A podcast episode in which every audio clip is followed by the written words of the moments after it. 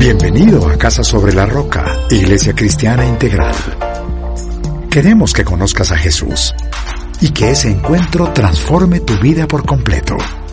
Al concluir el 2019 con clave de re, en el 2020 te invitamos a 2020 Visión Integral. Hoy Dios tiene un mensaje especial para ti. Es tiempo de disponer tu corazón. Bienvenido. Hola, ¿cómo están? Bueno, de nuevo hoy listos para un lindo mensaje. Y por favor, quiero que vaya a su Biblia a la primera carta a los Corintios, capítulo 10, en el verso 31, por favor.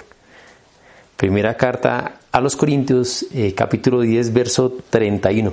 Sabe que una de las cosas que más alejan a la gente de Dios eh, es el comportamiento nuestro, los cristianos. Mucha gente tiene necesidades y busca a Dios, pero wow, el, fanatismo que se encuentra, la religiosidad, la manipulación que hay en muchas iglesias, a, la gente la aleja. Yo, de hecho, yo recuerdo mucho cuando por primeras veces fui a la iglesia, pues la, actitud de una, uno siempre se hace como cerca a la puerta, eh, ese día no lleva mucha plata o, no lleva porque, uy, en el nombre del Señor se han hecho muchas atrocidades y esa manipulación de la fe y una sacadera de dinero de una manera absurda, más allá de la enseñanza bíblica, eso a la gente la, la, aleja. Y yo recuerdo que estaba allí y me hacía muy temeroso porque a mí ese tema de la religiosidad, el fanatismo, reuniones desordenadas, pues definitivamente no me gusta nada. Gracias a Dios pude conocer verdaderamente a Jesús y me di cuenta que eso no tiene nada que ver con el verdadero cristianismo.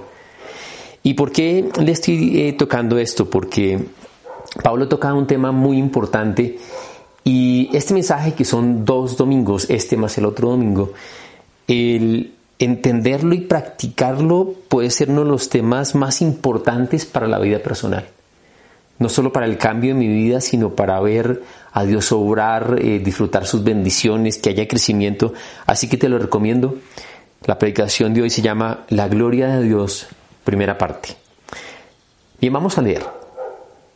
Dice en conclusión, ya sea que coman o beban o hagan cualquier cosa, háganlo para la gloria de Dios. Amén.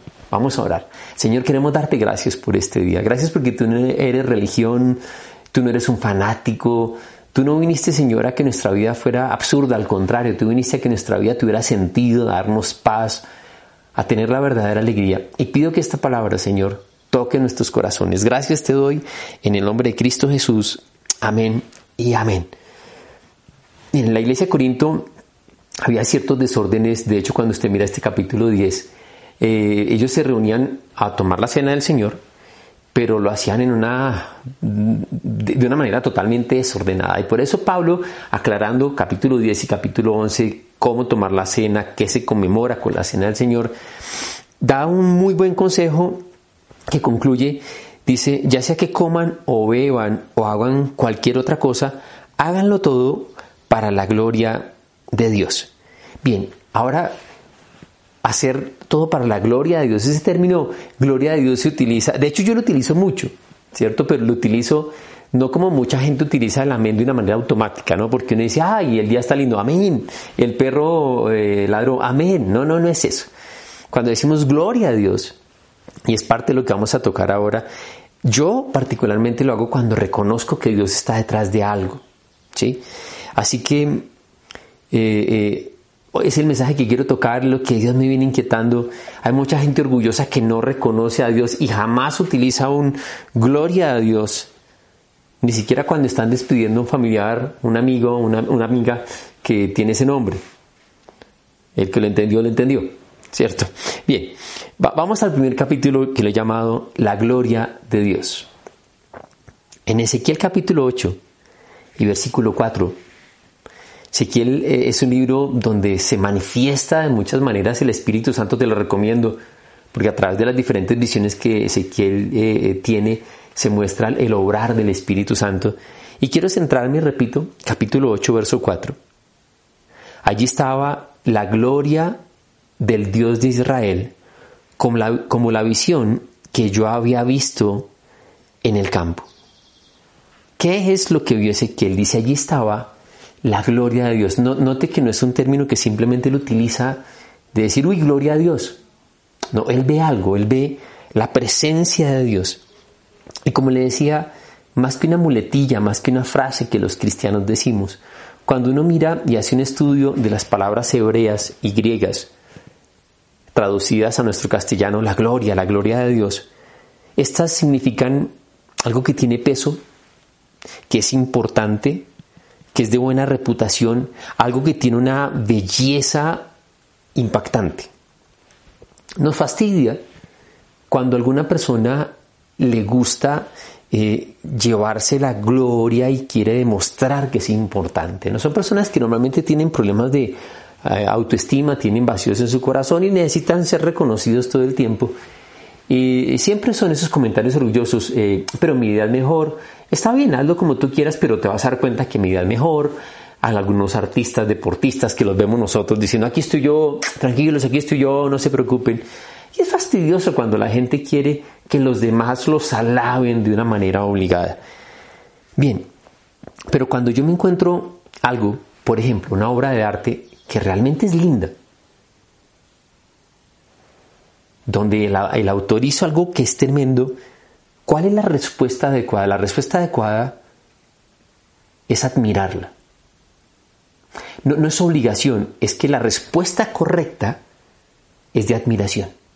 Bien, cuando, cuando a mí la Biblia me dice y cuando Ezequiel dice que vio la gloria de Dios, ¿qué es la gloria de Dios? Es ver a Dios en su belleza, su importancia, su real peso. Y que cuando yo tengo una relación con Él, Él satisface todo lo que yo necesito. Que Él responde a mi necesidad, a, a mis vacíos. Y por eso cuando yo digo, veo la gloria de Dios, no hay una exigencia de parte de Él. Él dice, quiero que me rindas gloria. De hecho, ya voy a hablar de esto más adelante es que los beneficiados somos nosotros y, lo voy a ver más adelante por qué. Pero ¿qué es la gloria de Dios? ¿Qué, es la belleza, la magnitud, la importancia de Dios? Y, pudiera tocar algunos temas aquí. Y es que cuando hablamos la gloria de Dios, hablamos primero que Él es un Dios trascendente. Déjeme le explico esto. Génesis en el capítulo 1, en el verso 1, dice, Dios en el principio creó. Dios en el principio creó. ¿Qué quiere decir esto? Que Dios está aparte de la creación, que Él existe antes de todas las cosas. Y cuando hablamos de la trascendencia de Dios, hablamos que Él está, como le he dicho antes de, que Él yo no lo puedo, abro comillas, domesticar, es decir, no lo puedo acomodar a mi manera de pensar. Él está fuera, Él crea, Él es todopoderoso. De hecho, si yo comprendiera, si tú y yo comprendiéramos plenamente a Dios, no sería Dios. Y a ti y a mí no nos interesaría un Dios que yo comprendo perfectamente, porque dejaría, repito, de ser Dios. Cuando hablamos de la gloria de Dios, estamos hablando que Él está desde antes, es desde antes. Pero también cuando hablamos de la gloria de Dios hace referencia a, su importancia, a su suprema importancia. Mire, le, le coloco varios ejemplos. Cuando una persona se suicida, ya sea porque terminó una relación amorosa o porque tuvo una crisis económica, quiere decir que esa persona le dio importancia al dinero o a la relación sentimental. Y cuando, cuando hablo de la gloria de Dios, hablo de su importancia. Le he dicho, he hablado de que es un Dios trascendente, que existe antes de todas las cosas. Estamos tocando que además que es importante, pero también hace referencia a su belleza suprema, a su esplendor. Le decía que esa palabra griega significa alabanza y asombro. Por eso la respuesta nuestra, cuando le damos gloria a Dios, no es porque tengo que darle gloria a Dios, sino es porque es la respuesta correcta, porque cuando, como le decía, yo miro ese cuadro que es tan divino, lo único que yo puedo hacer honestamente es decir, wow, y es asombrar. Eh, eh, eso es lo que, lo que pasa contigo y conmigo con la gloria de Dios. Él, en su magnitud, en su peso, en su importancia, nos atrae y la respuesta normal es que yo le dé gloria a Dios. Y, le he dicho, esto va a ser muy importante. Hoy toco una parte, de hoy noche tocaré el resto, porque nuestro crecimiento, el disfrutar de Dios, de ver sus bendiciones, dependen de esto. Bien, segundo, ya hablé de la gloria de Dios, ahora hablemos en un segundo capítulo, glorificar a Dios. Salmo 19.1, súper conocido este salmo. Dice, los cielos cuentan la gloria de Dios. El firmamento proclama la obra de sus manos. Y es obvio que al Dios ser creador, imponente, sabio, todopoderoso, en lo que Él crea hay visos de la gloria de Él. Digamos, la, creación de alguna manera refleja la belleza de Dios. Claro, cuando usted mira un artista, pues él, eh, su capacidad creativa la refleja en su obra. ¿Qué es lo que hace el cielo? El cielo simplemente es un ejemplo de lo que la creación debería hacer. La creación, incluyéndote a ti y a mí, debería siempre manifestar la gloria de Dios. De hecho, es uno de los argumentos que uno utiliza sobre la existencia de Dios. Es el argumento cosmológico, el cosmos. Simplemente mirar la creación de Dios me cuenta la gloria de Dios. Y entonces, si, el cielo, la creación simplemente cuenta la gloria, ¿qué es glorificar a Dios? Ya vimos que Dios es un Dios de gloria, de peso, de importancia, bello. ¿Qué es glorificar a Dios? Glorificar a Dios es que yo reconozco esa grandeza de Dios. Yo reconozco esa belleza de Dios, yo reconozco que Él es el único que me puede dar todo lo que necesito. Y escúchame, todo lo que tú necesitas y todo lo que buscas solamente te lo puede dar Dios. Y cuando lo entiendas, entonces tú vas a decir gloria a Dios. Todo lo que tú necesitas y lo que tú buscas, te lo puede dar Dios. Y cuando tú te encuentras con ese Dios, tú le vas a dar gloria a Él. No porque sea una muletilla que el cristiano dice, es porque es lo apropiado cuando yo me encuentro con Él. Cuando es darle gloria a Dios, es darle mi alabanza, mi reconocimiento por lo que Él es y por lo que Él hace. De hecho, uno de los propósitos de la creación, incluyéndote a ti y a mí, es darle gloria a Dios. Que todo lo que hagamos sea para darle gloria a Dios, no por algo obligado, porque me nace hacerlo. Pero esto voy a tocarlo el siguiente domingo cuando hable un poco más del hombre y la gloria de Dios. Bien, pasemos entonces a un tercer capítulo que lo he llamado La gloria destrozada y rechazada. La gloria destrozada y rechazada. En Romanos capítulo 3, 23, y cuando hablo de la gloria destrozada y, rechazada, no es porque Dios deje de ser bello, importante, imponente, sino porque es que nosotros, los hombres, la hemos destrozado y hemos rechazado, hemos rechazado el amor de Dios, la gloria de Dios, y nosotros que tenemos que reflejar su gloria ya no lo hacemos. Dice Romanos 3:23, pues todos han pecado y están privados de la gloria de Dios.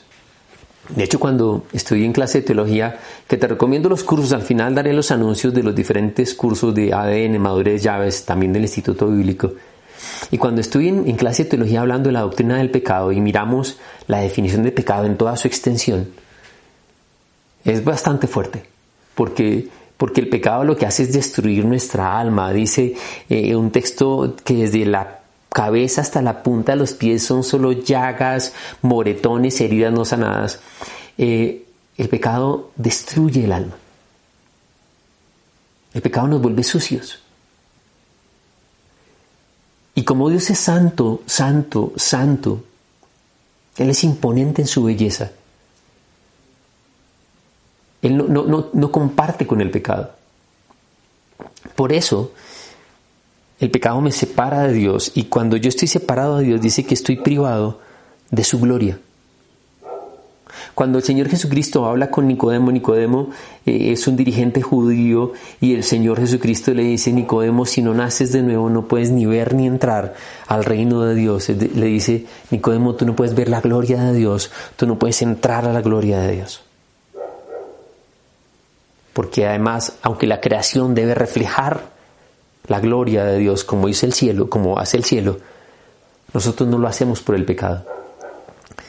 Y mira que muy pronto, en la creación, cuando Dios crea a Adán y Eva, Satanás aparece a engañarlos. Y parte del engaño de Satanás es que ellos ya no le den gloria a Dios,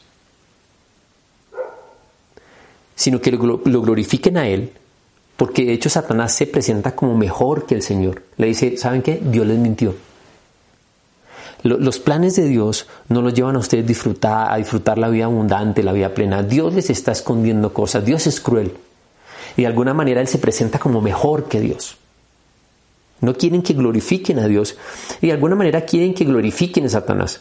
Es más, recuerdas que Satanás fue tan atrevido que cuando tienta a Jesús le dice, yo te muestro, y le muestra todos los reinos y le dice, todo esto te lo entrego si tú te postras y me adoras. ¿Qué está diciendo? Glorifícame. Entonces mire el engaño de Satanás, que Satanás quiere que el hombre no glorifique a Dios, que lo glorifique a él, a, a Satanás. De hecho, también coloca demonios, dioses falsos, sino que también la otra estrategia es que Adán y Eva se glorifiquen a sí mismos. Ustedes van a llegar a ser como Dios, no necesitan a Dios. Es la gloria destrozada. Y, y mira que cuando uno analiza las estrategias de Satanás, de no darle gloria a Dios, sino darle gloria al hombre, el orgullo, o buscar en Satanás y en la idolatría eh, el respaldo, estamos en graves problemas. Y cuando, cuando uno mira los ídolos, esos dioses falsos, el Señor le dice a Moisés, cuidado, no tengas dioses ajenos delante de mí. Cuando miramos los mandamientos dice, no te hagas ninguna imagen ni ninguna semejanza de lo que hay en el cielo, ni en la tierra, ni debajo de la tierra, ni te postres delante de ello. Y esos dioses falsos realmente son dioses construidos por el hombre. Ojo, son creación del hombre que no adoran al Dios creador. La idolatría termina uno adorando cosas que uno ha creado y no al Dios creador. Y normalmente los dioses tienen que ver con mi sabiduría, lo que yo estoy buscando es una expresión del propio yo y déjeme yo le explico. Porque esos dioses falsos tal vez ya no son como los de la mitología, pero está el dios dinero, el dios de la belleza, porque ojo, que solo Dios con su gloria puede darte lo que tú necesitas. La verdadera paz, tranquilidad, el verdadero sentido de la vida, la importancia, el tener significado, eso lo encuentras con Dios. Pero cuando yo busco en la belleza, en los amigos, en mi trabajo, en cosas materiales, entonces eso yo lo convertí en un Dios. Por eso digo que esos dioses construidos por los seres humanos solo son una expresión de mi yo, de mi sabiduría, de mis necesidades. ¿Y qué es lo que Satanás logra? Que el hombre no le rinda gloria a Dios mi inteligencia, mi belleza, mi trabajo, lo que yo quiera conseguir, yo lo consigo. Y cuando yo estoy buscando en esos ídolos falsos, pues voy a tener una vida llena de problemas. ¿Por qué? Porque no encuentro la satisfacción que solamente me puede dar el verdadero Dios. En la carta a los romanos, en el capítulo 1, en el verso 21 al 23, Pablo escribe algo que está ocurriendo aún hoy en día. Dice, a pesar de haber conocido a Dios, no lo glorificaron como a Dios ni le dieron gracias, sino que se extraviaron en sus inútiles razonamientos y se les oscureció su insensato corazón. Aunque afirmaban ser sabios, se volvieron necios y cambiaron la gloria del Dios inmortal por imágenes que eran réplicas del hombre mortal, de las aves, de los cuadrúpedos y de los reptiles. El problema no es conocer de Dios. El problema es que la gente no le da la gloria a Dios, no reconoce su grandeza, su amor, su importancia. Y cuando tú y yo miramos ese texto, lo que vemos es que entonces entra una degradación en el hombre, llega a inútiles razonamientos, un corazón insensato, aunque dicen ser sabios, realmente son necios y, finalmente termina el hombre en una degradación horrible. Léete ese texto, por favor, de, de Romanos capítulo 1, que es tremendo. Es una imagen destrozada. Mira Juan capítulo 5, verso 44. Juan 5, 44. ¿cómo va a ser posible que ustedes crean si unos a otros se rinden gloria, pero no buscan la gloria que viene del Dios único? Tremendo pasaje. Este Jesús se lo dice a los judíos. Dice, ¿y ustedes cómo van a creer si lo que hacen es rendirse gloria entre ustedes? Y ves cómo la gloria de Dios, que, que hago un resumen, es la grandeza, la belleza, el peso, la importancia de Dios. Y cómo nosotros tenemos que glorificarlo a Él. Es darle reconocimiento, cómo los cielos cuentan la gloria de Dios. Pero hay un problema. Satanás, el pecado, lo que hacen es querer destrozar nuestra vida para que no le demos gloria a Dios, nos rindamos gloria entre nosotros y de alguna manera, aunque con ignorancia, le estamos rindiendo gloria a Satanás mediante esos ídolos falsos que nosotros levantamos. Y esto me pasa, me lleva al último punto, al cuarto, que lo llamo la gloria restaurada. En Isaías capítulo 60, del 1 al 2, levántate y resplandece, que tu luz ha llegado la gloria del Señor brilla sobre ti. Mira, las tinieblas cubren la tierra y una densa oscuridad se cierne sobre los pueblos. Pero la aurora del Señor brillará sobre ti, sobre ti se manifestará su gloria. Y aunque el pecado, el engaño de Satanás y el hombre desviado han hecho, y me gusta mucho la descripción de Isaías, que las tinieblas cubran la tierra, que sea oscuridad, dice, pero la gloria de Dios va a brillar sobre ti. Y esto es una profecía obvio del plan redentor del Señor. Como el Señor Jesucristo deja su gloria al convertirse en hombre, deja su gloria al ser tratado como un pecador, aunque él nunca peca, peca, perdón, para que tú y yo podamos ver, disfrutar, contemplar la gloria de Dios, para poder ver y entrar al reino de Dios. Y mira, como en 2 Corintios, capítulo 4, verso 6, dice, porque Dios, que ordenó que la luz resplandeciera en las tinieblas, hizo brillar su luz en nuestro corazón, para que conociéramos la gloria de Dios que resplandece en el rostro de Cristo. Y cuando Juan habla de Jesús, el Logos, dice que ese Dios se hace hombre y hemos contemplado su rostro, hemos contemplado la gloria, la gloria que le pertenece a Dios. ¿Y por qué lo llamo la gloria restaurada? Porque el hombre por el pecado ha dejado de admirar a Dios. El engaño de Satanás ha hecho que el hombre se aleje de Dios. ¿Cuál ha sido la conclusión de todo esto? Que nosotros no disfrutemos de las bendiciones, que no tengamos plenitud, alegría. Y entonces el hombre está buscando en ídolos fabricados la respuesta para su necesidad. Y que nosotros contemplemos la gloria de Dios, que leemos gloria a Dios, es realmente un beneficio para nosotros. De hoy en ocho estaré tocando lo importante del hombre y la gloria de Dios. ¿Recuerdas ese texto que le dice a Jesucristo a alguien? ¿No te dije que si creerías, verías la gloria de Dios?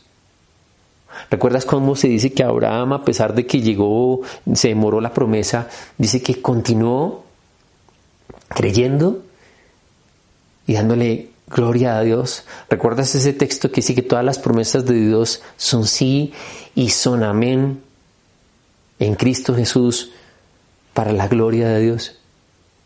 Y te he dicho que este tema de entender la gloria de Dios, su grandeza y que yo viva para glorificar a Dios va a ser uno de los temas más importantes. Cuando tú crees en Jesucristo como tu Señor y Salvador personal, otra vez entiendes la gloria de Dios.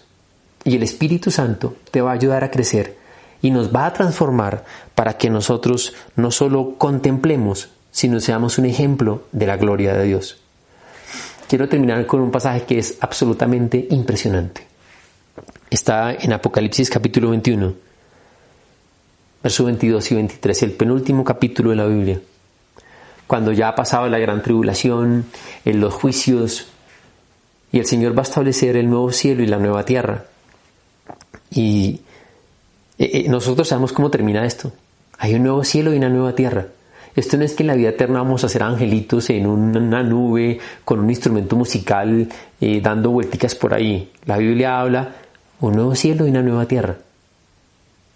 ¿Ves que, ves que Dios está mucho más allá, es grande, es trascendente? Dice que cosas que ojo no ha visto ni ojo ha oído. Dice que las cosas ocultas le pertenecen a Dios. Nosotros hemos intentado comprender a Dios. Yo puedo conocerlo, comprenderlo o no. Y es parte de su gloria y su grandeza. Y entonces hay un nuevo cielo y una nueva tierra. Tendremos un cuerpo físico resucitado. Pero mira esto. Dice, no vi ningún templo en la ciudad, porque el Señor Dios Todopoderoso y el Cordero son su templo. La ciudad no necesita ni luz ni luna que la alumbren, porque la gloria de Dios, porque la gloria de Dios la ilumina y el Cordero es su lumbrera. Oh, amén. Wow. Esto será la vida eterna. No necesitamos templos, no necesito luz del sol, de la luna, luz artificial, porque Dios con su grandeza llena todo. Hoy en noche estaremos tocando, como le he dicho, la importancia del hombre y el entendimiento de la gloria de Dios. Va a ser fundamental cómo las pruebas nos ayudan a crecer para la gloria de Dios, para contemplar su gloria. Y, te espero. Quisiera orar en este momento. Quiero que cierres tus ojos allí y vamos a decir así, Señor Jesucristo,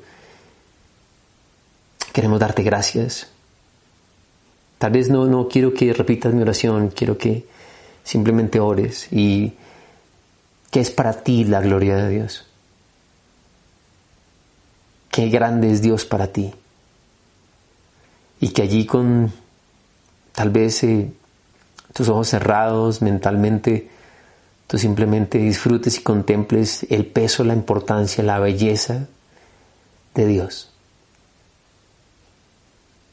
Que es estar frente a esa gran obra donde lo normal es admirarle. Señor, es tu gloria. Es tu presencia la que llena todo. Es la grandeza de tu amor, de tu misericordia la que satisface nuestra necesidad.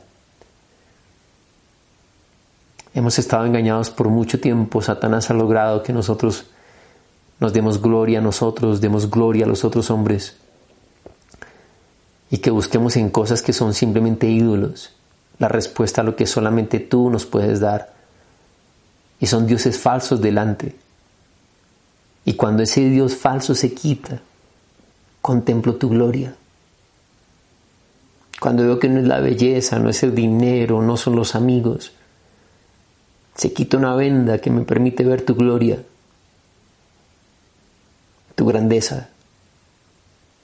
Y gracias Jesús porque tú viniste a que nosotros podamos otra vez contemplar, disfrutar de la gloria de Dios. Que esta semana sea una semana súper linda, Dios, yo te pido, en el trabajo, en el estudio, en todo, en el nombre de Cristo Jesús. Amén.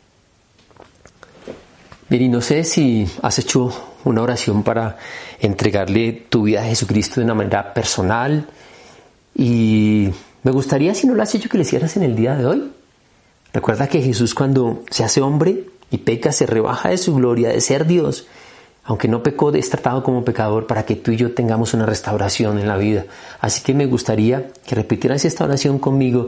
Si Dios te ha tocado allí en tu corazón, eh, y siento aquí también por dentro una carga muy fuerte por jóvenes que han ido a la iglesia, que han escuchado un mensaje. Ese texto romano dice, aunque lo conocieron, no le dieron gloria. Y creo que es un tiempo para que ya comiences a darle gloria a Dios, a reconocer la grandeza de Dios. Y vamos a decir así, Señor Jesucristo, en este momento, abro mi corazón y te recibo como mi Señor y mi Salvador personal. Gracias por hacerte hombre y por ir a la cruz a perdonar mis pecados. A partir de hoy, mi vida cambia. Soy un hijo tuyo. En el nombre de Jesús. Amén. Sabemos que Dios llegó a tu corazón con una palabra especial. Repite en voz alta esta sencilla oración. Amado Jesús, te doy gracias. Reconozco que soy pecador, pero también reconozco que tú, Jesús, eres Dios, que te hiciste hombre, moriste y resucitaste. Te abro la puerta de mi corazón. Haz de mí la persona que tú quieres que yo sea. Te recibo ahora mismo como mi Señor y mi Salvador. En Cristo Jesús. Amén. Si acabas de hacer esta oración, la palabra de Dios dice que naciste de nuevo, que eres una nueva persona. Te invitamos a dar el siguiente paso en tu proceso. Somos una iglesia de amor y queremos acompañarte y ayudarte en esta nueva vida. Ingresa a www.casarroca.org. Conéctate, crece, sirve. Seguimos en contacto.